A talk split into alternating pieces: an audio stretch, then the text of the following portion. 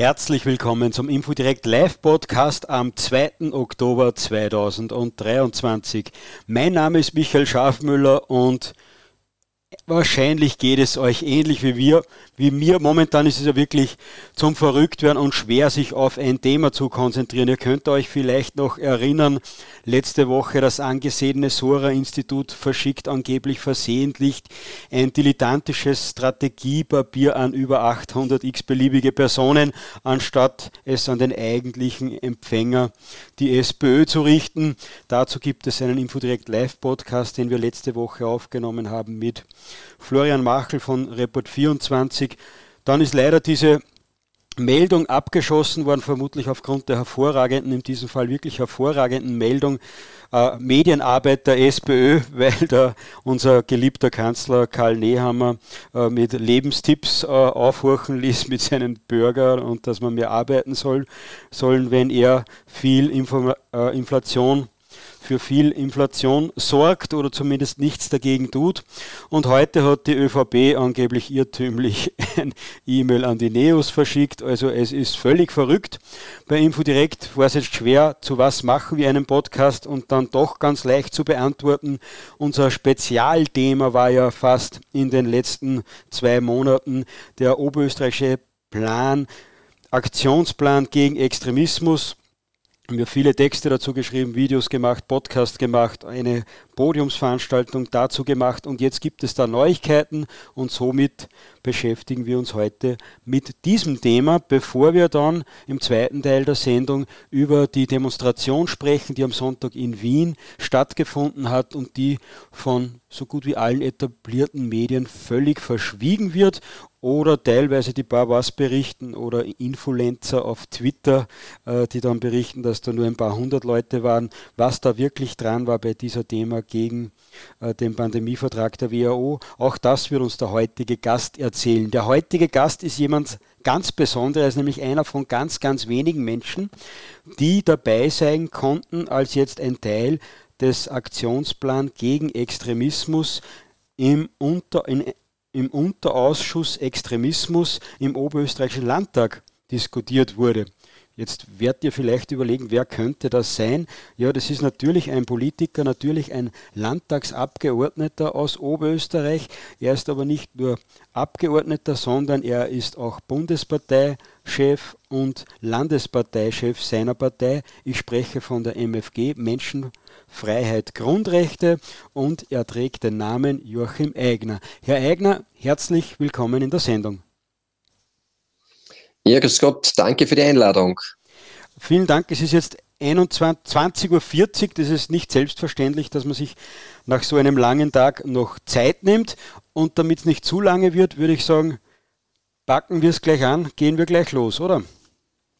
Genau, packen wir es an. Und wie gesagt, lange Arbeitstage ist man gewohnt. Alleine schon aus der Selbstständigkeit heraus. Ich bin ja seit über 23 Jahren Unternehmer und da gibt es kein wirkliches Feierabend und schon gar nicht, wann so wichtige Dinge anstehen.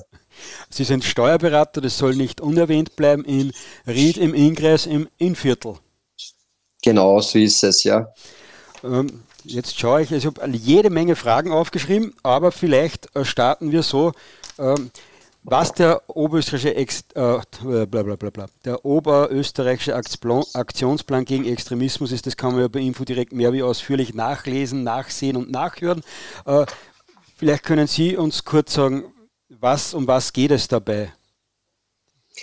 Ja, der oberösterreichische Aktionsplan gegen Extremismus ist uns als Abgeordnete des Landtags äh, quasi vorgelegt worden, nicht einmal zur Abstimmung oder ähnliches, sondern es ist halt zur Kenntnis gebracht worden, dass die Landesregierung äh, hier in einem Aktionsplan, äh, ich glaube, 61 Maßnahmen festgelegt hat, wie man den Rechtsextremismus in Oberösterreich ähm, bekämpfen würde, wie man dem, Einhalt gebietet, äh, beginnend mit den generell mit, mit, dem Extremismus einmal in, in Oberösterreich, wo auf Rechtsextremismus, Linksextremismus, Staatsfeinde und Islamismus eingegangen wird und dann halt den Maßnahmenplan. Und da ist schon sehr auffällig gewesen, wenn man da hineinblättert, dass schon auf den ersten Seiten da von Bewegungen die Rede ist, die meines Erachtens da nicht wirklich unter Extremismus fallen oder unter diesem Begriff subsumiert werden sollten. Man muss nämlich wissen, es ist vielleicht nicht uninteressant für alle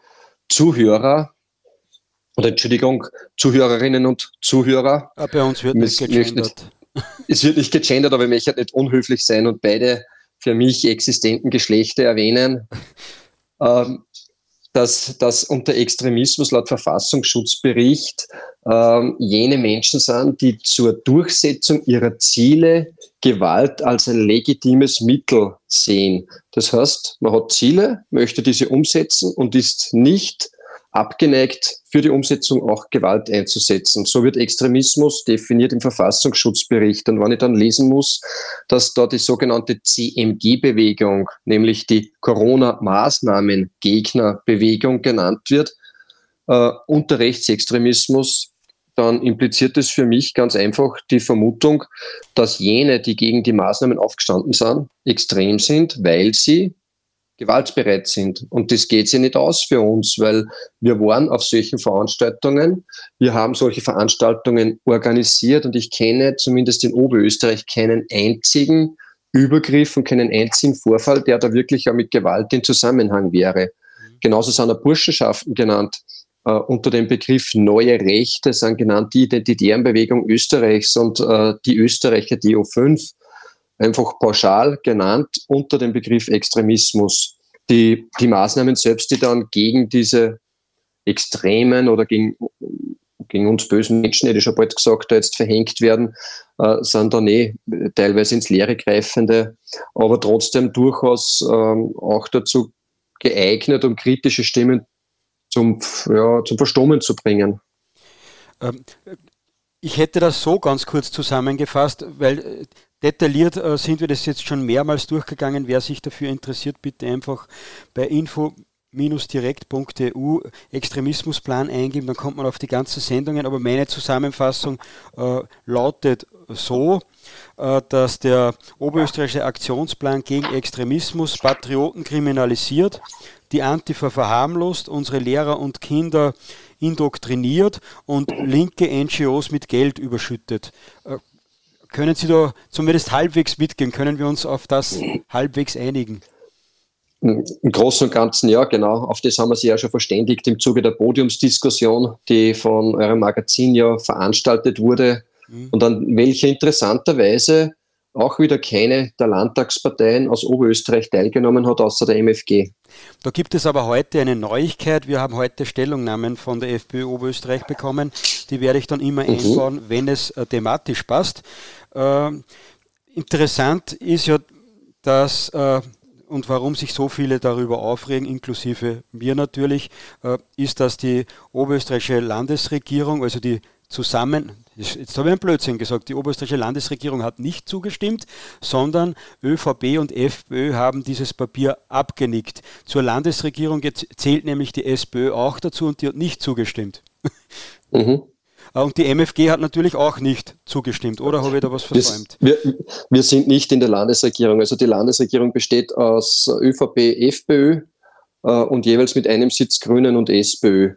Genau. Die MFG ist genauso wie die NEOS, muss man sagen, als reine oder ehrliche und echte Oppositionspartei im Landtag vertreten. Wir haben sozusagen keinen Sitz in der Landesregierung, sondern Anführungszeichen nur drei Sitze im Landtag. Und das ist ein Papier von der Landesregierung und mit schwarz-blauer, schwarz-blauen Stimmen, genau ist dieser Aktionsplan aufgelegt worden. Genau, in Oberösterreich für alle Nicht-Oberösterreicher. In Oberösterreich herrscht der Proporz, das heißt, ab einem gewissen Stimmenanteil bekommt man automatisch so ein Landesregierungsamt. Äh, mhm. Jetzt war das ein großer Skandal in den Medien, zumindest die, so gut wie alle alternativen Medien äh, haben da äh, sehr ablehnend darüber berichtet, wie sich die FPÖ Oberösterreich verhalten hat. Da hat es einiges an Druck äh, gegeben und jetzt ist der Manfred Heimbuch dann angekommen und hat gesagt, wenn ein Teil dieses Papier dann im Unterausschuss mit dem Namen Extremismus im Landtag diskutiert wird, dann werden wir harte Fragen stellen. Ich habe die Pressekonferenz gesehen, die hat mir ausnahmsweise bis auf zwei kleine Punkte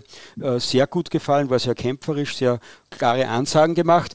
Jetzt interessiert unsere Hörer, die vielleicht sehr FPÖ-affin sind, natürlich, wie war das wirklich? Und das ist der Hauptgrund, Herr Eigner, warum Sie natürlich da sind. Wie war es jetzt in diesem Unterausschuss wirklich? Oder fangen wir so an, was ist so ein Unterausschuss im oberösterreichischen Landtag überhaupt? Mhm.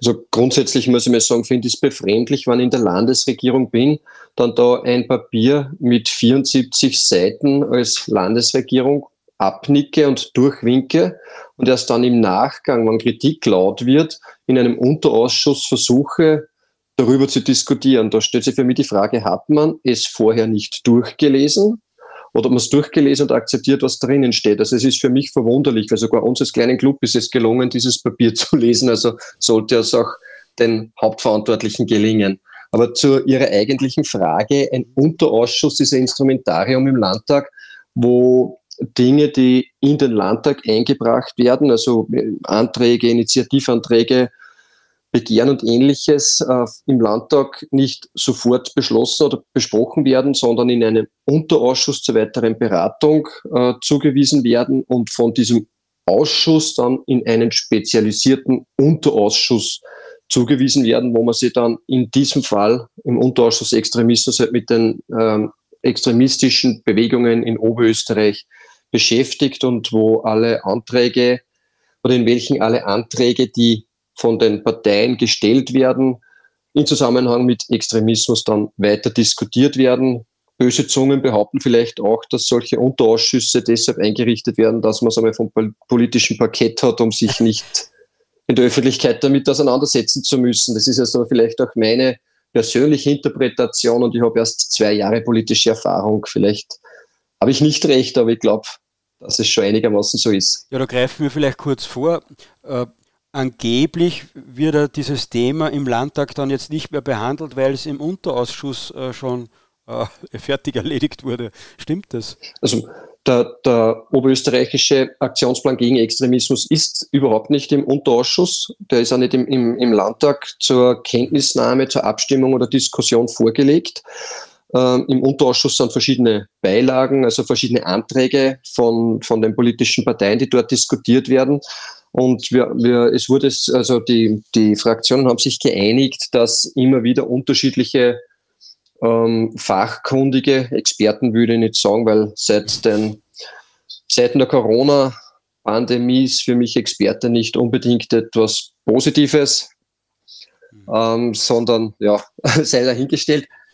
Und äh, man hat sich da geeinigt, dass man immer wieder Menschen einlädt, unter anderem auch äh, Vertreter des LVD. Und in diesem Zuge kann man dann Fragen stellen. Und weil jetzt äh, dank der alternativen Medien und diesem oberösterreichischen Aktionsplan so eine Aufregung geherrscht hat, ähm, hat es halt die Möglichkeit gegeben, hier Fragen zu stellen. Und es haben da der FPÖ-Landtagsclub eben auch präsentiert in der Pressekonferenz, genauso aber auch die SPÖ, die Grünen und die MFG schriftlich vorab Fragen formuliert an das LVD und das sind dann, diese Fragen sind dann im Unterausschuss entsprechend beantwortet oder eben auch nicht beantwortet worden. Zum Thema nicht beantwortet kommen wir dann vielleicht später noch, warum und, und was nicht beantwortet worden ist. Jetzt habe ich noch eine Zwischenfrage. Wann das nicht im Landtag behandelt wird, wo hat die FPÖ, die ÖVP dann abnicken können und wo haben sie ihre Zustimmung verweigern können, Herr Eigner, wann das nirgends äh, Thema war, der Aktionsplan gegen Extremismus? In der Landesregierungssitzungen. Das sind ja zwei Instrumentarien. Die Landesregierung, was der Name schon sagt, regiert so, sozusagen das Land und der Landtag ist ein Kontrollinstrumentarium für die Landesregierung. Das bedeutet, dass wir als Oppositionspartei der Landesregierung Fragen stellen können, mündlich, schriftlich und auf welche Art und Weise auch immer und so die Arbeit äh, kontrollieren, beziehungsweise in bestimmten Belangen muss die Landesregierung zum Beispiel Gesetzesinitiativen vorbereiten und als Regierungsvorlage den Landtag dann vorlegen zur Abstimmung. Aber dieser Aktionsplan ist nicht im Landtag gewesen und was ich gehört habe, auch nicht beabsichtigt, ihn vorzulegen. Also es ist nichts, worüber der Landtag abstimmt. Mhm. Mhm. Und, und, so gesehen, äh, genau, ist er eigentlich für, für, den, für den Landtag nicht greifbar, nicht änderbar, nicht beeinflussbar, nicht diskutierbar oder ähnliches. Aber jetzt im Unterausschuss ist zumindest darüber diskutiert worden und dazu wurde äh, eine oberösterreichische mhm. Prominenz, würde ich fast sagen, eingeladen, nämlich Michael Tischlinger, das ist der Chef vom Landesamt für Verfassungsschutz und Terrorismusbekämpfung. Äh, mhm. Der hat jetzt richtig in die Mangel genommen. Was, was gibt es da Neues? Ja, er hat äh, die Fragen bekommen, insgesamt, glaube ich, ein Fragenkonvolut von 30 bis 35 Fragen von allen Clubs, die meisten äh, seitens der FPÖ. Die MFG hat drei Fragen gestellt gehabt, die Grünen haben dort zwei gestellt, SPÖ fünf, genau, also sollen es 35 Fragen mhm. gewesen sein. Und diese Fragen sind dann also vorab schriftlich übermittelt worden und dann im Unterausschuss Punkt für Punkt, Frage für Frage vom Herrn Tischlinger beantwortet worden oder mangels Kenntnis eben nicht beantwortet worden, weil doch einige Fragen in dem Katalog der FPÖ gar nicht in die Zuständigkeit des LVT fallen, sondern der DSN, also das ist die Direktion für Staatsschutz und Nachrichtendienst und diese ist nicht auf Landesebene, sondern beim Bundesministerium für Inneres angesiedelt. Das Ganze hat sich im Zuge der BVD-Reform Ende 2021 so ergeben und es ist auch meines Wissens gewollt, dass manche Informationen, welche die Direktion Staatsschutz und Nachrichtendienst hat, dem Landesverfassungsschutz gar nicht aktiv vorliegen, sondern nur auf Beauftragung beziehungsweise auf, auf Nachfrage. Ich habe da mit äh, einem Experten drüber gesprochen und der hat gemeint, dass das äh, ein Sicherheitsrisiko sein könnte, dass das neue BVD mit den komischen äh, DNS-Namen oder so, äh, mhm. dass das nicht mehr wirklich kommuniziert mit dem LVT, dass da die Aufgabenverteilung so kompliziert ist, dass da Gefahren entstehen könnten. Können Sie uns da auch ein bisschen mehr dazu erzählen? Weil ich glaube, das Wissen werden wir dann äh, gleich brauchen. Also grundsätzlich habe ich es befremdlich gefunden, wenn es darum geht, dass man zum Beispiel Islamismus, Terrorismus, aber auch linke oder rechte extreme Strömungen beobachtet zum Schutze der Menschen in unserem Lande, dass Bundesebene mit Landesebene nicht ausreichend kommuniziert. So ist es anscheinend so, das habe ich im Unterausschuss auch erfahren jetzt vom Herrn Tischlinger, dass zum Beispiel Gruppierungen, die zu beobachten sind, von der DSN, von der Direktion Staatsschutz und Nachrichtendienst äh, beobachtet werden und äh, nur Einzelpersonen vom LVD, außer die DSN kommt zum LVD und sagt, bitte, da gibt es eine Gruppierung in eurem Bundesland, beobachtet die näher. Das wäre dann diese Beauftragung aber per se einen gemeinsamen Informationspool, auf den man zurückgreifen kann, gibt es hier anscheinend nicht.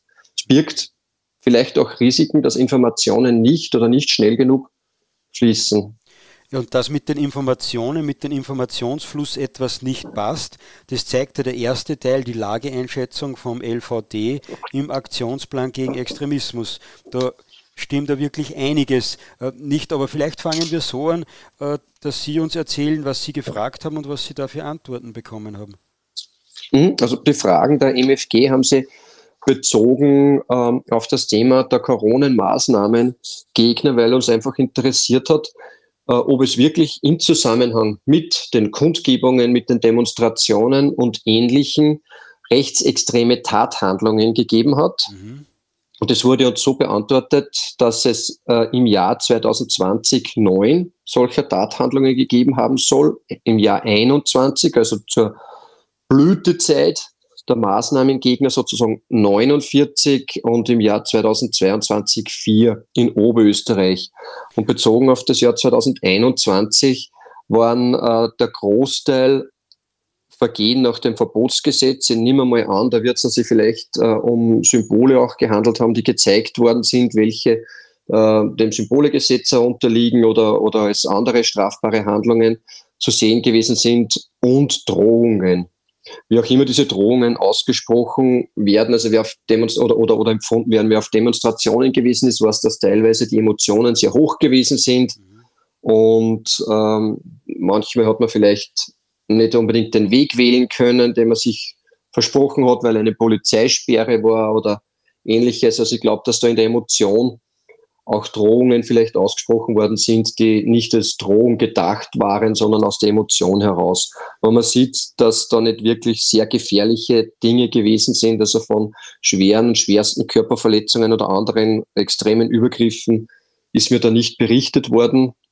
Ich habe dann nur gefragt, äh, weil ja auch die MFG Veranstalter war von solchen Kundgebungen und Demonstrationen, ob es explizit auf die von uns veranstalteten äh, Demonstrationen Zahlen gibt, die naturgemäß ähm, da hätte man vielleicht vorher fragen sollen, nicht auswendig beantwortet werden haben können, aber wir schriftlich das nachgereicht bekommen. Soweit ich weiß, immer dann, wenn ich hauptverantwortliche Person war, haben wir das vorher mit dem Einsatzleiter besprochen, wir haben uns nachher mit dem Einsatzleiter abgestimmt und da ist niemals gesagt worden, dass da jetzt irgendwelche Probleme gegeben hätte und wir haben auch selbst die Wahrnehmung nicht gehabt.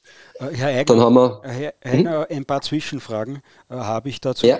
Äh, bei diesen äh, neun Anzeigen, 49 Anzeigen und vier Anzeigen die letzten drei Jahren, äh, das sind Anzeigen und keine Verurteilungen. Habe ich das richtig verstanden? Es ist bezeichnend als sogenannte rechtsextreme Tathandlungen. Ob es da dann im Nachgang Verurteilungen gibt, kann ich nicht beurteilen. Und ich nehme an, dass LVD wird es auch nicht beurteilen können. Die machen die Erhebungen, die Anzeigen und dann wird es äh, so gerichtlich oder Ver Verwaltungsstrafverfahren geahndet und vermutlich keine Rückmeldung weder an LVD noch an andere Stellen. Ich bin da jetzt ein bisschen lästig, weil das ist mir ganz wichtig, auch wenn Sie das vielleicht nicht beantworten können, aber dass unsere Zuhörer vielleicht auch ähm, merken, dass da eventuell etwas nicht stimmen könnte. Äh, haben Sie zufällig nachgefragt, wie man da festgestellt hat, ob das bei einer so einer Demonstration jemand ist mit rechter Weltanschauung oder linker Weltanschauung oder ob das vielleicht sogar ein, ein Gegendemonstrant oder so ein berühmter Antifa-Fotograf war. Mhm. Wie wird das die also Polizei also, festgestellt? Es ist uns versichert worden, dass versucht wird, sehr genau zu erheben, äh, welchem Spektrum die Tathandlung oder der Täter oder die Person zuzuordnen ist. Und es hat aber gleichzeitig auch geheißen, und das ist schon interessant gewesen, äh, oder es ist zu verstehen gegeben worden, wenn etwas unter das Verbotsgesetz fällt, dann wird es voraussichtlich statistisch als rechte Handlung eingestuft werden. Und da ist ein interessantes Beispiel, dass wenn ein Hakenkreuz wo aufgemalt wird, dann ist es äh, eine Tat nach dem Verbotsgesetz und wird statistisch als rechtsextreme Tathandlung eingestuft werden. Egal, ob das jetzt ein Linker auf ein Wahlplakat malt mhm. oder ob es ein Rechter irgendwo auf ein Denkmal malt. Das ist nach dem Verbotsgesetz und so mit auch gleich behandelt und in der Statistik aufgenommen. Es ist schon interessant, wenn man die Statistiken sieht. Ja, und darum, da, da, kann ja dann irgendetwas vielleicht dann doch nicht ganz äh, so stimmen. Die FPÖ hat eine Presseaussendung zu dem Ganzen gemacht und da darf ich daraus zitieren. Äh, von den angezeigten rechtsextremen Straf Verzeihung, von den angezeigten rechtsextremen Straftaten im Jahr 2022 entfallen ein, äh, entfallen ein Drittel auf Vorfälle im Internet. Also das ist sowieso mhm. schon weg. Zudem wurde durch das LVD klargestellt, jedes, das was Sie sagen, jedes gemalte Hakenkreuz wird in die in der Statistik als rechtsradikal geführt. Äh, und Entweder hat es die FPÖ falsch geschrieben, was aus meiner Sicht auch leicht sein kann, weil da auch Begriffsverwirrung äh, äh, herrscht, aber rechtsradikal und rechtsextrem sind ja äh, wieder einmal zwei Paar Schuhe. Und äh, jetzt, wird, jetzt ist es, wird in einen Topf geworfen. Es ist zwar sicher ein Hakenkreuz malen eine Straftat, und, äh, äh, aber es ist keine Gewalttat. Das, dann, dann kann es nicht Extremismus sein. Also das, nach ihrer Begriffsbestimmung zumindest und nach der vom, vom vom Verfassungsschutz, ja. genau. Also ich, ich, ich, gehe davon aus, dass das Malen eines Hakenkreuzes äh, nicht mit Gewalt gleichzusetzen ist. Mhm. Ist sicher eine schwere Wird aber in der Statistik in so geführt. Ja, aber äh, keine Gewalttat. Und keine Gewalttat, ist äh, eine Tat nach dem Verbotsgesetz und ja. geht deshalb auch ins, äh, in die Statistik entsprechend ein, als rechte Tat. Also wenn jetzt ein Anhänger der Antifa auf ein Wahlplakat der FPÖ oder der MFG ein Hakenkreuz malt, ist ein Verstoß gegen das Verbotsgesetz. Und wissen Sie zufällig, da werden die Anzeigen gezählt und nicht die Verurteilungen, was ja aus meiner Sicht auch schon ja. äh, sehr bedenklich ist. Äh, wenn jetzt zehn Leute ein Hakenkreuz anzeigen, sind es dann, geht es dann zehnmal in die Statistik ein? Vermute ich nicht. Es wird schon in den Erhebungen festgestellt werden, dass es eine Tat war. Wir haben nach Tathandlungen gefragt und nicht nach Anzeigen. Aha. Und die Tathandlung, da brauche ich ja auch eine Verurteilung, sonst weiß ich ja gar nicht, ob es eine Tathandlung war. Da wird das LVD darüber keine Kenntnis haben. Wie gesagt, die verurteilen ja nicht, die erheben nur, ermitteln nur, leiten weiter. Ja, aber in einem Rechtsstaat sollte ja die Unschuldsvermutung gelten. Aber, ja, ja. Man sollte davon ausgehen, ja. Vielleicht genau. wird das jetzt zu kompliziert. Nur Eine Frage noch, es ist ja äh, in Linz hat es ein großes Aufsehen einmal gegeben, weil da Corona-Maßnahmenkritiker die Polizei in einen Hinterhalt äh, gelockt haben angeblich und dann das Polizeiauto angezündet haben. Da haben Kronenzeitung und Co. darüber geschrieben, das waren die bösen, gefährlichen Corona-Maßnahmenkritiker. Später hat man festgestellt, das waren migrantische Jugendliche, die halt äh, keine Maske getragen haben oder so. Weiß man da, ob das auch in die Statistik reingefallen ist oder die Migranten, die einmal in einem Krankenhaus äh, randaliert haben, weil sie äh, weil sie halt rein wollten und nicht durften. Die wurden ja auch der Corona-Maßnahmen Gegner-Szene zugeschrieben. Weiß man das, ob das da auch bei den äh, knapp über 60 Anzeigen dabei war? Daten. Muss ich ganz ehrlich sagen, das kann ich, kann ich nicht beantworten. Das, das haben wir nicht hinterfragt. Wäre natürlich auch interessant, ähm, kann ihn aber gerne erheben. Also vielleicht kriege ich die Auskunft noch, ob das als rechte Tathandlung geführt wurde und ob dann im Nachgang korrigiert wurde ob es drinnen geblieben ist als rechte Tathandlung oder überhaupt nicht vorab aufgenommen. Also wäre interessant, kann ich leider nicht abschließend beurteilen. Äh, vielleicht kann man ja überhaupt alle über 60 Fälle äh, einmal bekommen und schauen, natürlich geschwärzt, was da wirklich los wär, war. Mhm. Kann, kann man versuchen, ja. Nehmen an, das wird aufgrund des Datenschutzes aber, aber nicht, nicht erfolgreich sein, unsere Anfrage. Naja, aber bemühen kann ich mich darum. Ja, wär, aus meiner Sicht wäre das äh, sehr interessant, was man dann sieht, ob der einen Polizisten angespuckt hat oder ob er nur keine Maske aufgehabt hat oder äh, weiß nicht, vielleicht findet man da was raus, aber mhm. äh, gehen wir weiter zu Ihrer zweiten Frage. Die zweite Frage, da ist es darum gegangen, dass äh, laut dem Bericht, dem Verfassungsschutzbericht 2022 und auch der Verfassungsschutzbericht 2021 waren Grundlage unter anderem für die Auskünfte des LVD, für diesen ähm, Aktionsplan gegen Extremismus.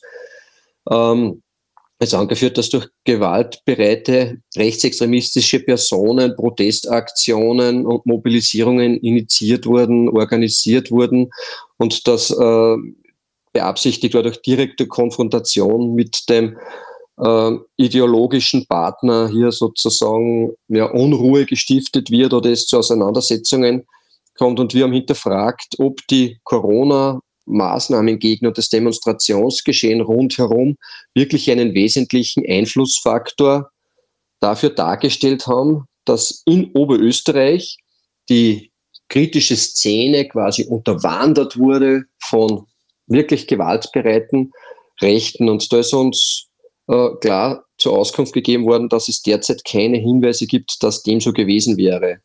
Ja, wieso steht Im Umkehrschluss genau stellt sich für mich die Frage, warum aber dann die Corona-Maßnahmen-Gegner-Szene im Extremismusplan erwähnt ist. Ja, es steht ja genau das drinnen, was Sie jetzt gesagt haben, dass da eine Unterwanderung stattgefunden hat und, und, und. Hm. Ich kann dort zitieren, wie, wie im, im, Bericht steht, einen wesentlichen Einflussfaktor auf diesen Trend bildete das Corona-Demonstrationsgeschehen, welches Ende 2021 und Anfang 2022 in Österreich einen zahlenmäßigen Höhepunkt erreicht hatte. Und wir haben dann gefragt, hat sich diese Befürchtung für Oberösterreich bisher bewahrheitet? Da war die Antwort, es gibt derzeit keine Hinweise darauf. Also so gesehen dürfte das Corona-Demonstrationsgeschehen nicht äh, Sammelbecken für Rechte gewesen sein, die gewaltbereit sind, also für extremistisch veranlagte Personen. Ja, aber genau das steht ja in diesem Bericht drinnen. Steht im Bericht drinnen, also dürfte offensichtlich der Bericht der Landesregierung nicht unbedingt den Auskünften des LVD eins zu eins entsprechen. Es tut mir leid, mit einem Podcast ist es immer blöd, wenn man sprachlos ist, weil man sieht nichts, man hört nichts. Aber ich habe da äh, echt äh, Schwierigkeiten, das jetzt äh, zu fassen. Und man muss mhm. ja noch dazu sagen, wenn nicht so viele alternative Medien da angefangen hätten zu trommeln, äh, dann wird das jetzt einfach schwarz auf weiß auf ewig dastehen und weiter dazu dienen, äh, uns alle, die jetzt zuhören, zu kriminalisieren. So ist es, genau. Und darum haben wir eigentlich von, von Anbeginn äh, versucht, hier Klarheit zu bekommen und Gott sei Dank hat es dann den dementsprechenden Aufruhr auch gegeben und auch die Nachfrage von der breiteren Öffentlichkeit. Und genau deswegen haben wir speziell eben im Zusammenhang mit den ganzen Maßnahmenkritikern jetzt die Fragen gestellt, weil es mich auch interessiert. Ja, man, alle Zuhörer werden wissen, dass, dass die MFG aus dem Protest und aus dem Widerstand heraus gegen dieses System und insbesondere die überbordenden Maßnahmen und Impfpflicht und Co. entstanden ist. Und wenn man jetzt unsere Anhängerschaft da versucht, pauschal zu kriminalisieren, interessiert mich das sehr wohl und da nutze ich die Möglichkeiten der Anfragen und wir haben jetzt mit diesem Fragenkatalog äh, ja nicht abschließend sozusagen das, die, die, die, die, Informationen alle bekommen, beziehungsweise haben sie weitere Fragen gestellt und wir haben ja die Möglichkeit von parlamentarischen Anfragen und anderem. Also wir werden dem natürlich weiterhin nachgehen, weil es mich sehr wohl interessiert, ob unsere Partei und unsere Anhänger wirklich auch extremistischen Einflüssen unterworfen ist. Meine persönliche Wahrnehmung, habe ich schon gesagt, dem ist nicht so. Aber wenn es Ansatzpunkte gibt oder gäbe, dann sollen und möchten wir das auch wissen. Genauso wie jede Partei wissen soll und wissen muss, ob in ihrer Anhängerschaft extremistische Strömungen sind, weil dann kann man vielleicht auch rechtzeitig entsprechend einschreiten. Es ist ja interessant und das, was Sie jetzt sagen, ist die Erklärung dafür. Der erste Teil vom Aktionsplan ist, wie gesagt, die Einschätzung vom LVD oder das, was Sie halt von Ihrer Bundesbehörde äh, bekommen haben. Und da ist nie etwas Konkretes äh, aufgelistet, nie konkrete Straftaten, nie konkrete Themen, äh, nur ein paar konkrete Namen, sonst nichts. Und das ist vielleicht die Erklärung, warum da nichts Konkretes drinnen gestanden ist, weil es einfach nichts Konkretes gibt. Und da, da schreibt die FPÖ in ihrer Presseaussendung jetzt, so wie Sie das gesagt haben, dass da vielleicht ein, ein Abstimmungsproblem vielleicht gegeben hat zwischen den zwei Ämtern, wobei ich unterstelle den beiden Ämtern, dass sie durch und durch schwarz sind, wie ein Sack Ruß, hat der Herbert Kickler mal gesagt, glaube ich. Äh, und ich glaube, dass das wirklich politische Absicht ist dahinter. Äh, die FPÖ Oberösterreich attestiert hier ein redaktionelles Versehen. Äh, würden Sie das auch so sehen? Ist das ein redaktionelles Versehen? Tut mir leid, ich habe mich vertippt. Ähm, ich würde niemand Absicht unterstellen, solange ich es nicht beweisen kann. Ähm, und niemand redaktionelles Versehen unterstellen, solange ich es nicht glaube. also da, so gesehen würde ich mich gerne der Aussage entschlagen.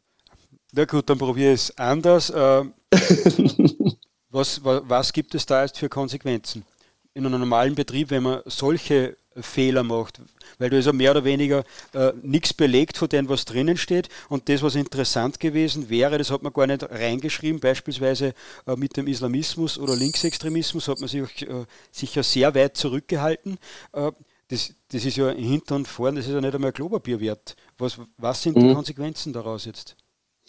Also für mich wäre eine logische Konsequenz, dass man als Landesregierung hergeht und sagt, okay, man hat festgestellt, dass der Bericht vielleicht entweder auf Basis von zu wenig Informationen erstellt wurde, dass der Aktionsplan auf Basis von falschen Informationen erstellt wurde, dass die falschen Fragen gestellt wurden, dass er vielleicht zu übereilt beschlossen wurde und die würden auf jeden Fall einer Überarbeitung unterziehen, würden vielleicht vorab einmal widerrufen, würde auch manche Klarstellungen machen, äh, von Pauschalverurteilungen von ganzen Bewegungen absehen und mich intensiver damit auseinandersetzen. Dass äh, Extremismus in einem demokratischen Land nichts zu suchen hat, darüber sind wir uns ja, denke ich, alle einig.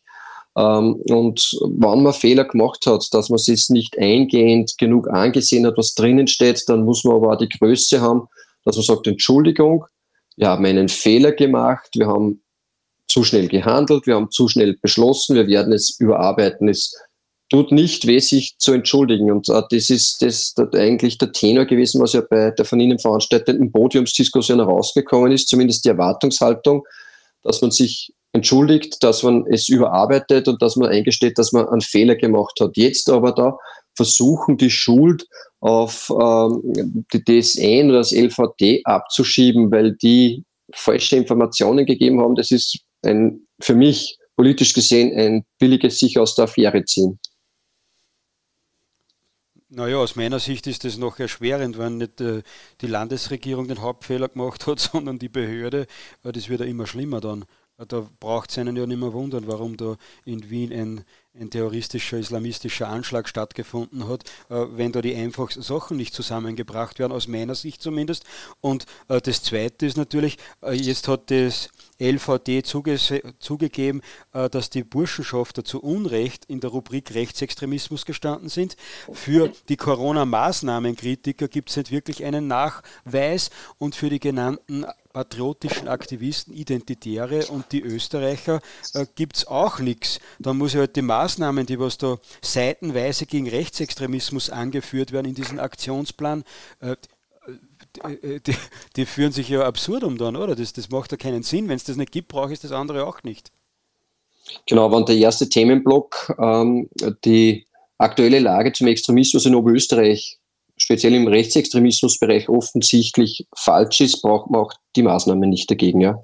So ist es. Die kosten Millionen und äh, versuchen unsere äh, Lehrer da und unsere Kinder äh, noch mehr umzuerziehen. Da gibt es ja Sachen, das haben wir besprochen, äh, dass der Begriff Heimat jetzt erweitert werden muss im Kampf gegen Rechtsextremismus um LGBTQ und Migrationsthemen. Und lauter äh, so Schwachsinn hätte ich jetzt fast gesagt, das zensiere ich aber zur Sicherheit selbst. Mhm. So. Wie gehen wir weiter? Was auch ein Thema war, da hat die FPÖ sehr großen Wert darauf gelegt, ist der Islamismus. Äh, mhm. Da dürfte es ja auch Probleme geben. Ist ja im, im Aktionsplan meines Erachtens nicht ausreichend behandelt. Ähm, es gibt eine steigende Anzahl von islamistisch motivierten Tathandlungen die auch entsprechend verfolgenswürdig sind. Man kennt das Ganze eh von europäischer Ebene. In Deutschland ist ja auch schon berichtet worden und auch in Österreich und Oberösterreich gibt es dementsprechende Tendenzen. Ist aber alles in allem auch nicht verwunderlich, wenn man sich die Entwicklungen der Migration und der illegalen Migration insbesondere der letzten Jahre ansieht.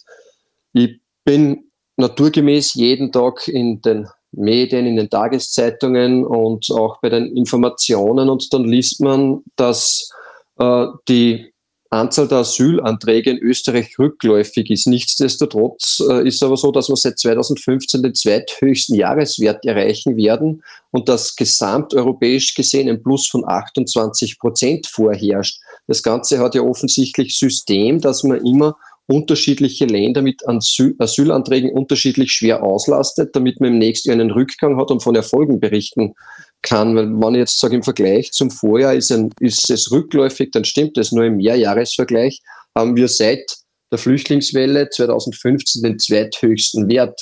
Und wenn man sich anschaut, wer kommt, ist das nicht unbedingt qualitativ sehr hochwertige Migration, die den Arbeitsmarkt reichern würde, sondern grundsätzlich eigentlich Armutsmigration und wenn ich jetzt mit Menschen spreche, die da im, im Grenzschutz sind oder auch bei der Exekutive arbeiten, sind es großteils Syrer, Afghanen, äh, junge Männer, die zwischenzeitlich zu 70 Prozent ein Alphabetisierungsproblem haben, nämlich in der Muttersprache und nicht in Deutsch. Also das ist, äh, da, da, da wird die Entstehung von Parallelgesellschaften mehr als forciert und unterstützt und dass die mit ganz anderen Wertehaltungen zu uns kommen, als unsere Gesellschaft sich in den letzten Jahrzehnten gefestigt und entwickelt hat, das kann unweigerlich nur Probleme mit sich bringen. Und die Statistiken, dass die islamistisch hm, ja, motivierten Tathandlungen zunehmen, zeigt ein ganz deutliches Bild. Und ich befürchte fast, dass wir da erst den Anfang sehen und nicht das Ende.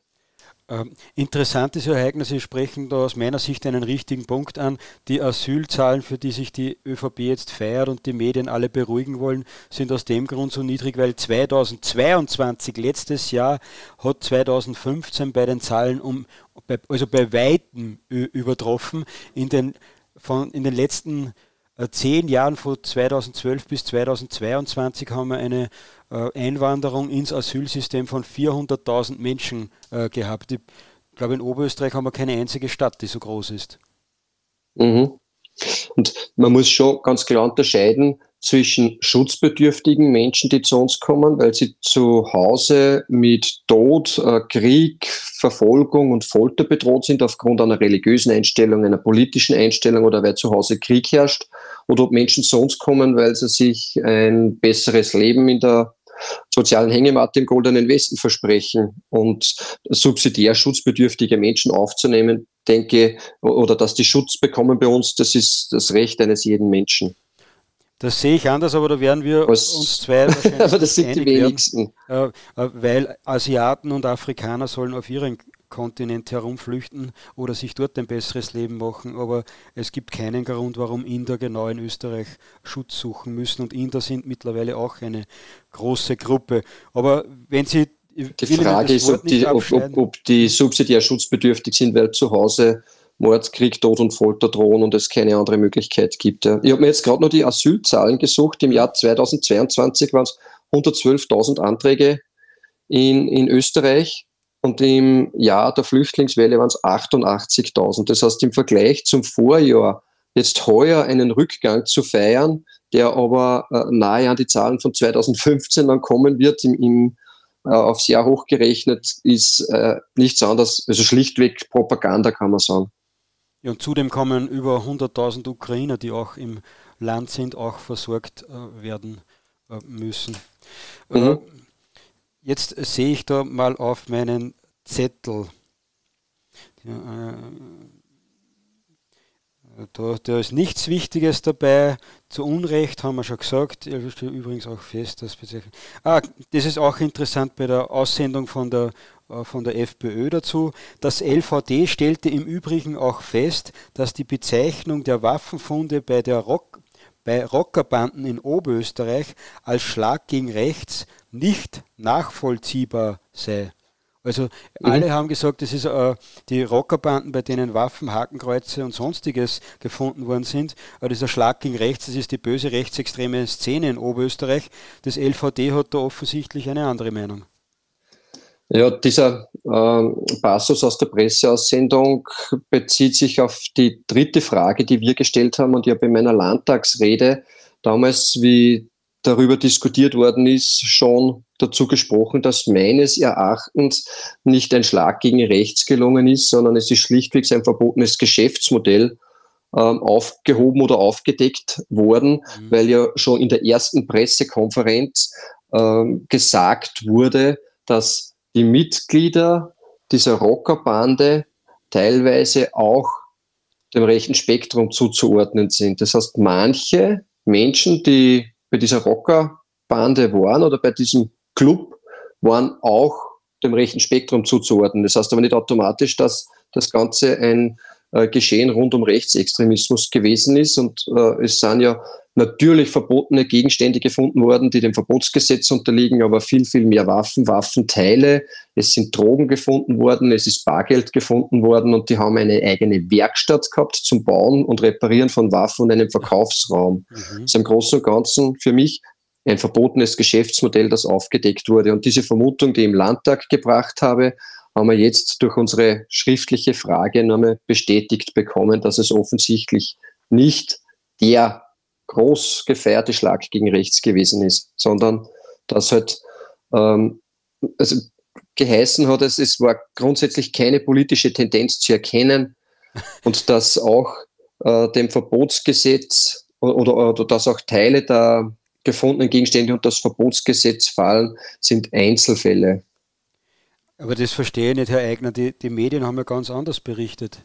Wie, wie, wie ist das? Ja, liest, zu, wie ist das es, liest sich, es liest sich besser, oder? Rechts geht immer. Ja, aber das LVD habe ich da nie Richtigstellungen gesehen oder eine Pressekonferenz vom Tischlinger, wo er nochmal äh, klar sagt, dass das nichts mit äh, rechts zu tun hat, sondern dass die zwar gewalttätig waren, aber nicht politisch motiviert.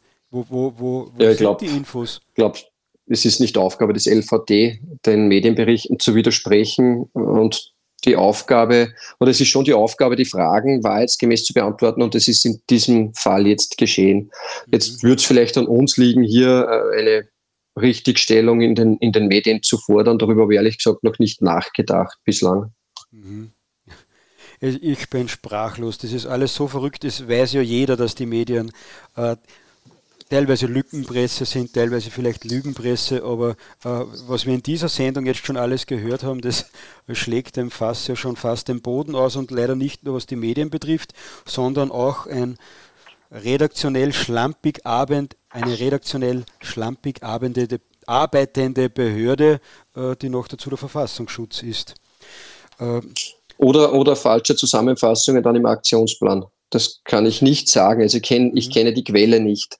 Mhm, mhm, und ich bin auch schon gespannt, was in Zukunft jetzt dann in den nächsten Jahren dazu erwarten ist, weil wir wissen ja alle, dass das Dokumentationsarchiv des österreichischen Widerstands jetzt auf unbestimmte Zeit beauftragt worden ist, einen Rechtsextremismusbericht jährlich vorzulegen.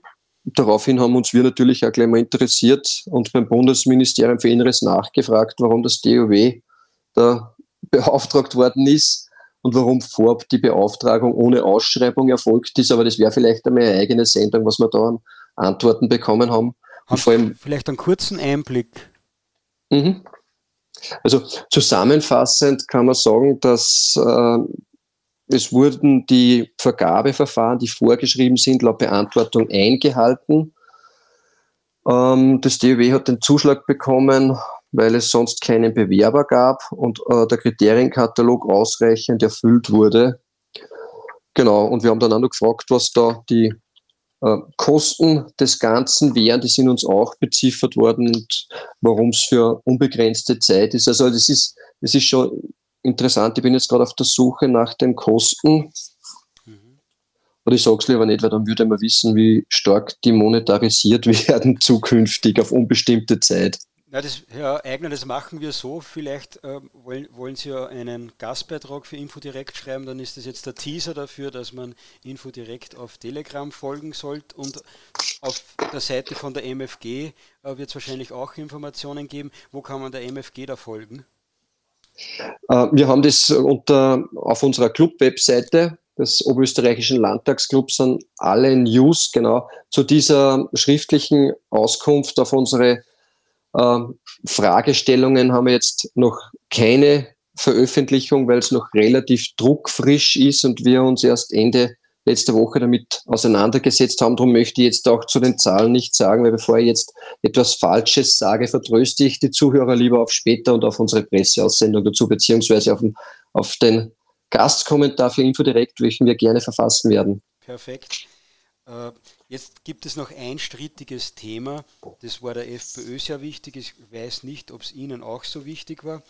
Äh, die Klimakleber sind ja auch ganz kurz nur vorgekommen in dieser Einschätzung mhm. Äh, des äh, LVDs, aber im Unterschied zu patriotischen Aktivisten, zu Corona-Maßnahmenkritikern und zu Burschenschaftern nicht im Bereich Extremismus, sondern extra. Wie, wie ist das zu erklären?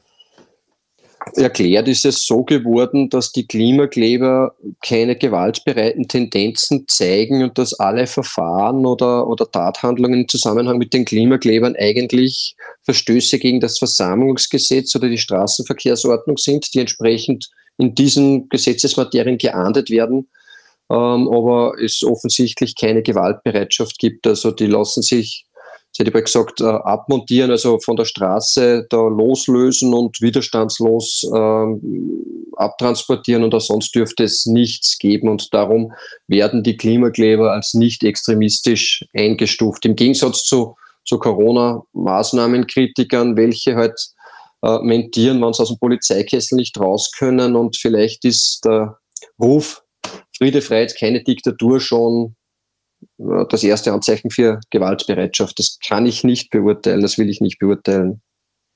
Ja, aber das widerspricht sich ja eigentlich, dass die Klimakleber, die äh, zum Großteil äh, unangenehm äh, sind und äh, Verwaltungsgesetze äh, vorsätzlich brechen, die sind nicht extremistisch, aber Corona-Maßnahmen-Kritiker, die in Wirklichkeit nichts anderes machen, die meiste Zeit sogar legale Demonstrationen durchführen und irgendwelche identitäre Aktivisten, die auf einem Dach irgendeine Fackel für 30 Sekunden entzünden, äh, die sind dann schon extremistisch, das passt ja nicht zusammen, oder? Es liegt im Auge des Betrachters. Ich würde es auch so sehen. Die FPÖ sieht es teilweise, glaube ich, auch so. Äh, die regen sich jetzt darüber auf, äh, dass die Klimakleber eigentlich extremistisch, als extremistisch eingestuft werden sollten. Sehen Sie das auch so? Sollte man die Klimakleber auch in den Bereich Extremismus aufnehmen? Also meines Erachtens nicht wirklich, genauso wenig wie die Maßnahmenkritiker, äh, Burschenschaften oder auch pauschal identitäre Bewegungen oder wie sie im Aktionsplan heißen, die neuen Rechten, wenn vereinzelt Menschen extrem oder, oder gewaltbereit sind, kann man nicht ganze Gruppierungen da oder Gruppierungen unter diesem Begriff subsumieren. Und ob sich jetzt, ich muss ganz ehrlich sagen, es ist ärgerlich, wenn du im Stau stehst, weil sie wieder einer wo hingeklebt hat. Ähm, aber wenn er es für richtig oder für das richtige Mittel hält ja, und riskiert, dass er nach Versammlungsgesetzen, Straßenverkehrsordnung dementsprechend verurteilt wird.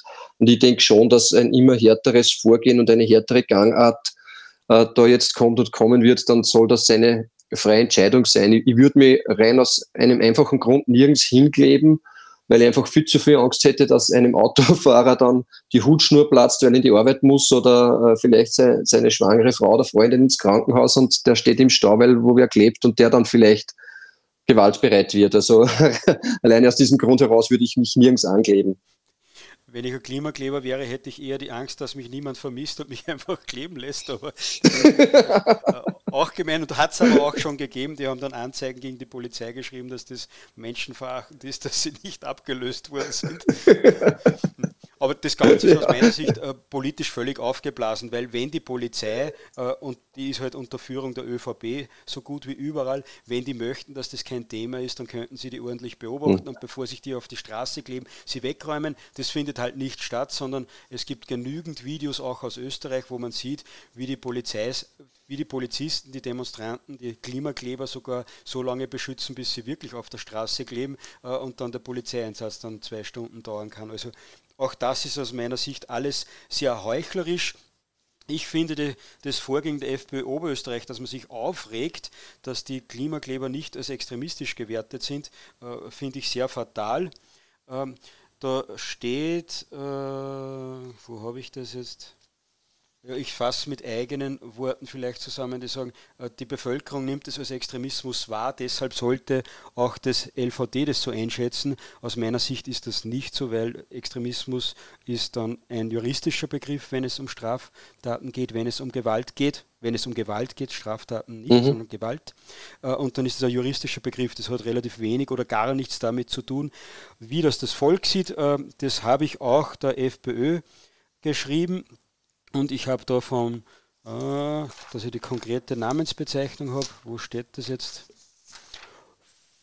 Von Landesparteisekretär, Landtagsabgeordneter Michael Gruber von der FPÖ Oberösterreich dann folgende Antwort äh, bekommen. Auch hier wurde entsprechend detailliert nachgefragt, da wir die Klimakleber wie schon mehr als einmal medial aufs Tableau gebracht für extremistisch halten. Die Beurteilung dieser Szene durch den Verfassungsschutzbericht des Bundes und durch das LVD können wir jedoch nicht beeinflussen und teilen dessen Einschätzung nicht. Dann habe ich nachgefragt, welche Extremismusbegriffs, welchen Extremismusbegriff verwendet die FPÖ Oberösterreich? Antwort von Michael Gruber, aus Sicht der FPÖ ist es als extremistisch einzustufen, wer die demokratische Grundordnung unter Inkaufnahme oder direkter Anwendung von Gewalt abschaffen will.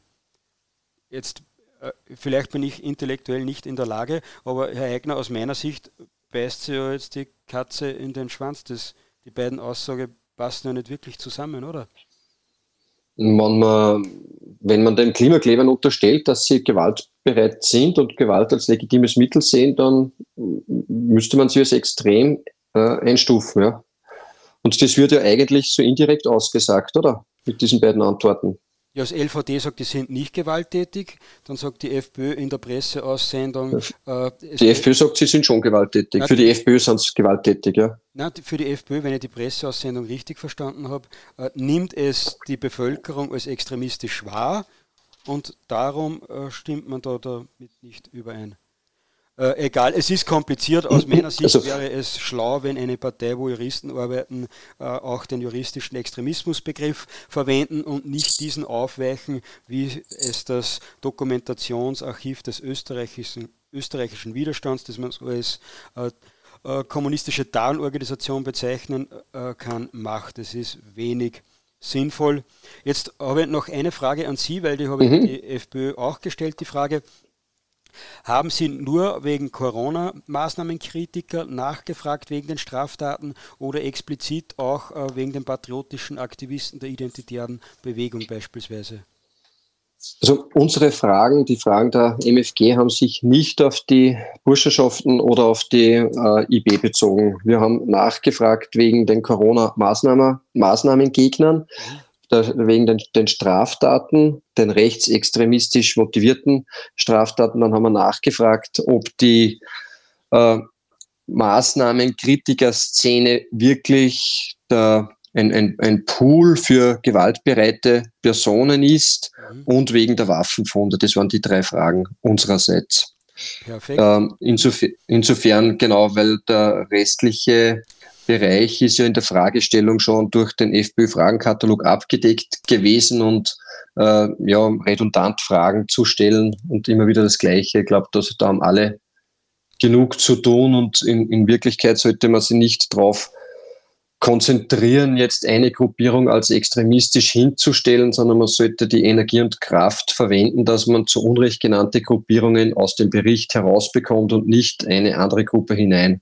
Aber das ist, mag jede Fraktion für sich handhaben, wie sie es will. Wir werden weiterhin über die Corona, Corona-Maßnahmengegner-Szene, wie sie bezeichnet wird, schützen unsere Hand halten und den Menschen, die mutig sind, äh, selbst denken und auf die Straße gehen für sich, für die Familie, die Kinder und Enkelkinder und sagen, mit uns nicht, über die werden wir weiterhin schützen, unsere politische Hand halten. Es wird zukünftig vielleicht noch nötiger werden als in der Vergangenheit, wenn ich an den drohenden Pandemievertrag der WHO und die Bemühungen im Bereich der Frühsexualisierung äh, denke. Also die Spiele haben offensichtlich erst begonnen zum Einschränken der Grund- und Freiheitsrechte. Das ist gleich unser nächstes Thema. Äh, mir ist aber wichtig festzuhalten, dass die FPÖ die Burschenschafter äh, stark verteidigt hat, nachdem er als erster einen Fehler gemacht hat oder es einem einfach nicht wichtig genug war. Äh, sie verteidigen sehr stark die Corona-Maßnahmenkritiker, nur die identitären Aktivisten sind da halt überall beinhaltet, aber nicht explizit angesprochen worden. Die haben offensichtlich äh, noch keinen Arm da im Oberösterreichischen Landtag. Die FPÖ Oberösterreich sagt dazu, das beinhaltet auch die Einschätzung des LVD zu den Maßnahmengegnern und der IB, also deren Fragestellungen. Jetzt habe ich mich gefreut, dass wir endlich einmal von der FPÖ Oberösterreich eine Antwort bekommen haben. Darum habe ich das ungewöhnlich zelebriert jetzt, obwohl wir äh, einen MFG-Gast hatten zu diesem Thema. Na, so, so sei es. Also Demokratie bedeutet Diskussion und als Demokrat stelle ich mich gerne jeder Diskussion. Äh, schauen wir mal, wenn sich die FPÖ, wann sich die FPÖ Oberösterreich dann auch mit Person äh, per Person äh, dann auch der Diskussion stellt. Bei der letzten Diskussion, Podiumsdiskussion, waren ja nur Sie auf der Bühne von der MFG aus dem Oberösterreichischen Landtag. Äh, jetzt würde ich aber sagen, lassen wir die FPÖ ganz beiseite, lassen wir den Oberösterreichischen Landtag so gut es geht auf der Seite und machen noch einen ganz kurzen Blick nach Wien, weil da ist ja was Hervorragendes geschehen jetzt, das uns die etablierten Medien ja völlig verschweigen. Ja, genau. Es war gestern eine große Kundgebung am Heldenplatz von der Organisation äh, Europe for Freedom organisiert mit, ich glaube, 18 Sprechern insgesamt, wo ja tausende Menschen gemeinsam aufgestanden sind gegen die Pandemiepläne der WHO und der Regierungen, diese zu implementieren und äh, dann nicht nur im Zuge der Kundgebung am Heldenplatz, die so rund drei Stunden gedauert hat, mit den, ich glaube, 18 Sprechern das gewesen sind, sondern dann auch einen der, ja, wie soll ich sagen, schon, mir ist schon fast abgegangen, der, der Marsch am Ring. Wir sind dann zweieinhalb oder drei Stunden am Ring entlang gegangen und haben lautstark den Protest äh, durch die Stadt getragen. Also es war wieder mal her herausragend und wirklich hervorragend, so viele Menschen zu treffen und äh, sich auch zu unterhalten mit den Leuten und auch wieder die Sorgen und die, die, die Ängste so direkt wahrzunehmen, was die Menschen unmittelbar bewegt in diesem Zusammenhang. Es war echt ein, ganz toller Tag gestern. Mhm. Äh, jetzt schreibt Christian Ortner, äh, von Ordner Online, der schreibt auch für den Express, ist so ein wirtschaftsliberaler Journalist, der schreibt auf Twitter, hat er gestern geschrieben, auf der Wiener Ringstraße demonstrieren ein paar hundert Menschen gerade, no joke, gegen die Weltgesundheitsorganisation WHO. Manchmal verlangt die Demokratie ganz schön viel Festigkeit im Glauben. Äh, äh Herr Eigner, äh, jetzt was ist das Problem mit der Weltgesundheitsorganisation? Christian Ortner sagt ja, das ist ja offenbar ganz was Tolles, da kann man ja gar nicht dagegen demonstrieren. Äh, also was ist da das Problem? Die will ja nur das Beste für uns, oder? Ja, das wäre toll, wenn sie nur das Beste möchte. Äh, Gehen tut es darum, dass im Mai des nächsten Jahres der Pandemievertrag abgeschlossen werden soll und dann im Mai des übernächsten Jahres in Kraft tritt. Da ist unterm Strich nichts anderes der Fall, als dass dann eine supranationale Weltregierung mit einem WHO-Chef Tedros bestimmen kann, wenn eine Gesundheitskrise herrscht oder nicht und die nationale Ebene, also Nationalrat, Bundesregierung komplett ausgehebelt sind und überhaupt nichts mehr tun können dagegen. Und ich wünsche mir nicht, dass eine supranationale Weltregierung, ich behaupte sogar WHO ist die Abkürzung für Weltherrscherorganisation, darüber bestimmt, ob wir in Österreich Pandemie haben oder nicht. Das reicht mir schon aus, wenn ein Minister ein Verordnungsrecht hat. Wir haben drei Jahre lang gesehen, was da Schlimmes passiert mit den Grund- und Freiheitsrechten. Mhm. mhm. Was, was kann man dagegen tun? Die MFG mobilisiert ja schon ziemlich stark, oder? Mhm. Also ganz wichtig ist einmal, unser Volksbegehren zu unterstützen, raus aus der WHO.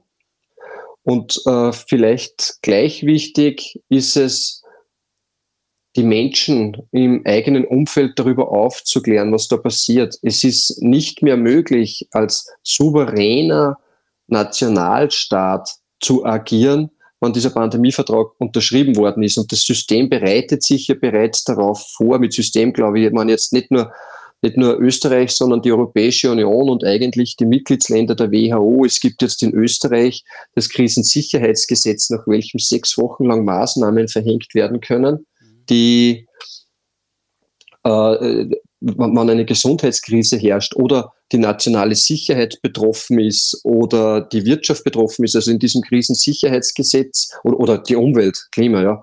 Und der Begriff Krise ist da, ist da sehr flapsig in zwei Sätzen nur ja, nicht einmal beschrieben oder definiert, sondern es heißt nur nationale Sicherheit, innere Ordnung, äh, Umwelt, wirtschaftliche Belange oder Gesundheit. Und dann gibt es ja seit Ende August des heurigen Jahres den Digital Service Act der Europäischen Union. Ich sage dazu flapsig Desinformationsverordnung. Da sind die, oder nach diesem sind die äh, Online-Plattformen, die großen Online-Plattformen bei Milliardenstrafen bis hin zur Drohung, dass sie vom Netz genommen werden, im europäischen Raum verpflichtet, Desinformationen zu löschen. Also ich gehe davon aus, dass jeder der 18 Redner gestern in den Augen der Europäischen Union Desinformation verbreitet hat. Das heißt, es wird gar nicht mehr möglich sein, sich, selbst wenn man danach sucht, äh, eingehend zu informieren, weil es nur noch die Wissenschaft gibt. Also es wird nur noch Pseudowissenschaft geben, Pseudopolitik und Pseudodemokratie und dagegen muss man aufstehen. Das System bereitet das jetzt alles vor, dass man dann in ein paar Jahren nicht einmal nur die Möglichkeit hat, sich dementsprechend zu informieren, wenn man sie, wenn man die Informationen sucht.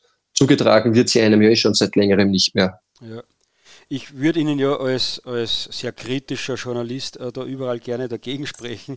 Äh, und ich hätte das vorgehabt, ich habe mir das extra vorbereitet, natürlich alles. Aber dann habe ich heute gelesen, in der Slowakei wurde ja gewählt und da passt das Wahlergebnis unseren EU-Granten und unseren etablierten Haltungsjournalisten nicht. Und darum hat man jetzt einfach gesagt, äh, Slowakei ist ein Zeichen dafür, wie schlimm das in Europa eigentlich schon steht, um die EU steht, um unsere westlichen Werte steht, weil das, der Herr dort die Wahl, diese Partei dort die Wahl gewinnen konnte, dem ist ein, eine unglaubliche Flut, eine unglaubliche Desinformationskampagne vorausgegangen.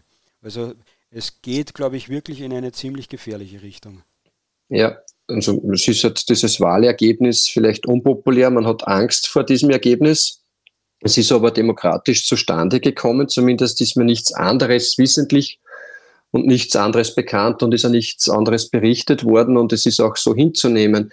Irgendwo habe ich gelesen, dass äh, die Partei offensichtlich linksnational sein dürfte und man hat jetzt Angst davor, weil da schon verkündet worden ist, dass man jetzt die Ukraine nicht mehr so stark unterstützen will sich vielleicht eher dem Osten zuwendet, was jetzt für die Amerikaner im Westen wieder nicht optimal ist und man fürchtet um die Macht. Es ist aber ein starkes und ein gutes Zeichen, dass durchaus äh, auch kritische Parteien und Organisationen viel Gehör haben. Es war ein Wahlergebnis von, glaube ich, rund 22 Prozent. Sie sind die stimmenstärkste Partei geworden. Äh, in den Kommentaren schreibt gerade jemand, dass es mit Ungarn verglichen äh, wurde. Wir hoffen jetzt natürlich, dass man Slowakei, Ungarn äh, auch bald mit Österreich und Deutschland vergleichen kann. Vielleicht, vielleicht geht ja dann wirklich endlich etwas weiter. Herr Eignest, habe ich Sie schon sehr lange aufgehalten, aber traditionell kann ich Sie noch nicht ganz weglassen, sondern ich rufe, wenn Sie noch Zeit haben, kurz. Mhm äh, Gerne. rufe ich unsere Zuhörer auf, dass sie von YouTube, Facebook, Twitter und so auf unseren Telegram-Kanal, auf den Infodirect Telegram-Kanal wechseln. Da könnt ihr, liebe Zuhörer, nämlich noch eine Frage stellen an Herrn Eigner, wenn ihr wollt, zur gestrigen Demo oder eben zu dem, was da in den Unterausschuss Extremismus diskutiert wurde. Also einfach auf unseren Telegram-Kanal wechseln, dann in der Mitte auf das kleine Männchen drücken am Telefon und dann schalte ich euer Mikro frei und dann seid ihr schon in der Sendung. Herr Eigner, solange das nicht der Fall ist, mache ich noch kurz Werbung. Ich war am Sonntag auch auf einer Veranstaltung im Castell Aurora in Oberösterreich. Dort ein patriotisches Kulturfest stattgefunden. Wer sich dafür interessiert, RTV hat dazu einen hervorragenden Videobericht heute veröffentlicht und wir bei InfoDirect haben auch einen halbwegs sehenswerten zumindest äh, Videobericht äh, dafür schon gestern Abend veröffentlicht. Also wer sich für das interessiert, da mal reinklicken. Jetzt zeigt niemand auf, das ist mir ehrlich gesagt gar nicht so unrecht. Ah doch, Manuel Krautgartner. Ja, jetzt wird es lustig. Manuel Krautgartner ist nämlich ein Parteikollege und Landtagskollege äh, von Ihnen. Und jetzt wird wahrscheinlich der Ball für den Elfmeter aufgelegt, noch für ein paar letzte Werbesätze. Herr Krautgartner, herzlich willkommen in der Sendung. Bitte einmal noch aufs Mikro klicken und dann sind Sie schon bei uns. Yes, jetzt geht's. Einen schönen Abend. Kann man mich hören? Sehr gut, laut und deutlich. Uh, vielen Dank. Ähm, zwei konkrete Fragen an euch beide. Ähm, bei der FPÖ Oberösterreich, ähm, wegen dem Extremismusbericht spricht man von einer Partei, die über 5 Millionen Euro Parteienfinanzierungsgeld kriegt, einen äh, Landeshauptmann Stellvertreter hat, der meines Wissens noch knapp 18.000 Euro brutto verdient ähm, und in dem Landesparteienfinanzierungsgesetz noch gar nicht die Gehälter, äh, der ganze Stab an Mitarbeitern wie Referenten mit dabei ist. Jetzt konkret an dich, Joachim, und auch an Sie, Herr Schafmüller. Glaubt ihr wirklich, dass eine Regierungspartei äh, denn einfach abgewunken hat bei der Armada an Mitarbeitern und jetzt so getan wird, als ob der Verfassungsschutz schuld daran wäre, äh, dass der abgenickt wurde. Also mit Verlaub, äh, ich kann mir viel vorstellen, aber das nicht. Herr Eigner, als Gast sind Sie natürlich als Erster am Wort. Ja, also grundsätzlich kann ich es mir nicht vorstellen, weil ja, Manuel, wie du weißt, wir in der Lage gewesen sind, als ganz kleiner Club mit wenigen Mitarbeitern, dass wir diesen Aktionsplan durchlesen. Und wenn wir ihn mitbeschlossen hätten, dann hätte man, glaube ich, nicht nur durchgelesen, sondern auch mitgeschrieben und hätten gewusst, was drinnen steht. Also so gesehen ist es, wie ich äh, vorhin schon erwähnt habe, meines Erachtens nicht in Ordnung, wenn man es jetzt versucht abzuputzen und die Schuld dem LVD in die Schuhe schiebt. Die haben halt dementsprechend berichtet, aber geschrieben und zusammengefasst und beschlossen hat es dann die Landesregierung bestehend aus, oder die Vertreter der ÖVP und der FPÖ in der Landesregierung.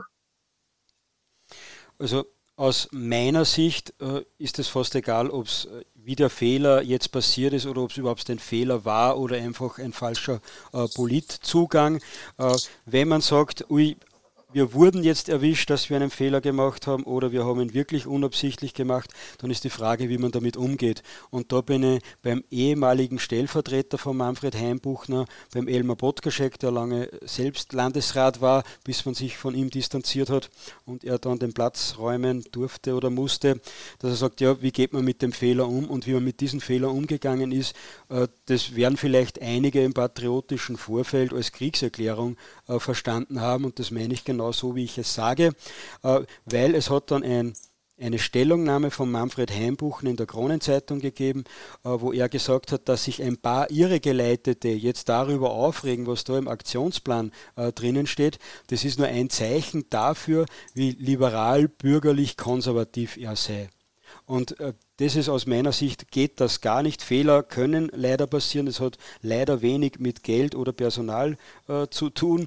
Äh, das kann passieren, aber dieser Umgang damit, äh, der ist zu hinterfragen. Und in diesem Sinne ist auch zu hinterfragen äh, von wem sich da Manfred Heimbuchner und Co. Äh, ständig beraten lassen, weil da fließt auch nochmal sehr viel Geld hin.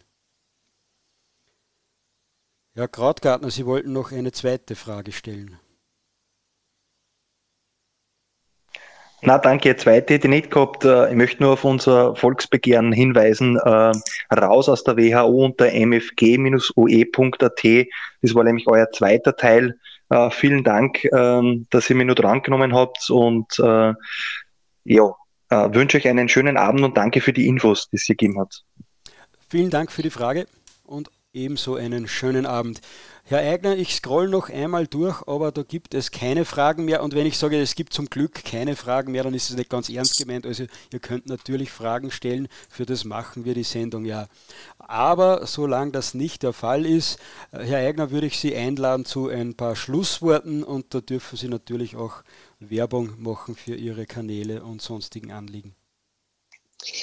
Ja, wenn ich Werbung machen darf, dann wie der Manuel schon gesagt hat, kommt auf unsere Webseite, meldet euch für den Newsletter an. Dann seid ihr immer aktuell informiert, was wir machen in Oberösterreich, aber auch in ganz Österreich, welche Volksbegehren wir am Laufen haben. Die beiden Volksbegehren, die derzeit Unterstützung suchen, sind, wie der Manuel auch schon gesagt hat, und die war vorhin schon mal raus aus der WHO. Und weil wir trotzdem auch das Thema Migration kurz angeschnitten haben, der für das zweite Volksbegehren erwähnen, das ist Migrationsflut stoppen jetzt. Da freuen wir uns, dass ihr das nicht nur persönlich unterstützt, sondern auch Freunde, Bekannte und Kollegen informiert und äh, ersucht, das zu unterstützen. Und sonst kann ich nur sagen, trotz der Schwierigkeiten und Probleme, die wir haben und die auf uns zukommen, auch im Hinblick auf den WHO-Pandemievertrag und Ähnlichem wichtig ist, dass man sich selbst vertraut, dass man weiß, dass man nicht alleine ist, dass man in einer Selbstwirksamkeit immer etwas bewirken kann. Das Wichtigste ist, dass man sich nicht auf der Couch vergräbt, sondern dass man sich verbindet mit Menschen, dass man sich vernetzt mit Menschen, dass man stabil bleibt, keine Angst hat, dass man Selbstvertrauen hat. Weil so werden wir es gemeinsam schaffen, die MFG als politische Speerspitze für jeden, der sich erlaubt, selbst zu denken, der kritisch ist, der aufsteht für sich, seine Familie, seine Kinder und Enkelkinder und für jeden, der bereit ist, jederzeit auch wieder aufzustehen und zu sagen, nein, mit mir nicht, denn genau das ist die DNA der MFG und so gesehen kann ich jedem nur gratulieren, du bist die MFG. Ein spannender Schlusssatz, äh, ich gebe Ihnen recht, aktiv werden. Du bist die MFG, äh, habe ich bisher so noch nicht gehört. Äh, aber über das können wir uns ja das nächste Mal vielleicht unterhalten. Herr Eigner, herzlichen Sehr Dank gerne. fürs Mitmachen, für die vielen interessanten Informationen, auch für den Einblick kurz zu der Demo, die ja gar nicht erwähnt worden ist. Darum ist es wertvoll, dass wir zumindest kurz darüber gesprochen haben. Also nochmal danke fürs mitmachen und ich freue mich schon auf den Gastbeitrag zur, zum DÖW. Beste Grüße nach Ried. Danke, ebenfalls beste Grüße und vielen Dank für die, die, für die Zeit und das ausführliche Gespräch. Herzlichen Dank. Schönen, Schönen Abend. Abend. Liebe Infodirekt Live-Podcast-Zuhörer, das war der Infodirekt Live-Podcast am 2. Oktober 2023. Zu Gast war MFG Bundespartei Obmann und Landespartei, Obmann und Landtagsabgeordneter und Steuerberater Joachim Eigner, den ich jetzt auf Stumm schalte.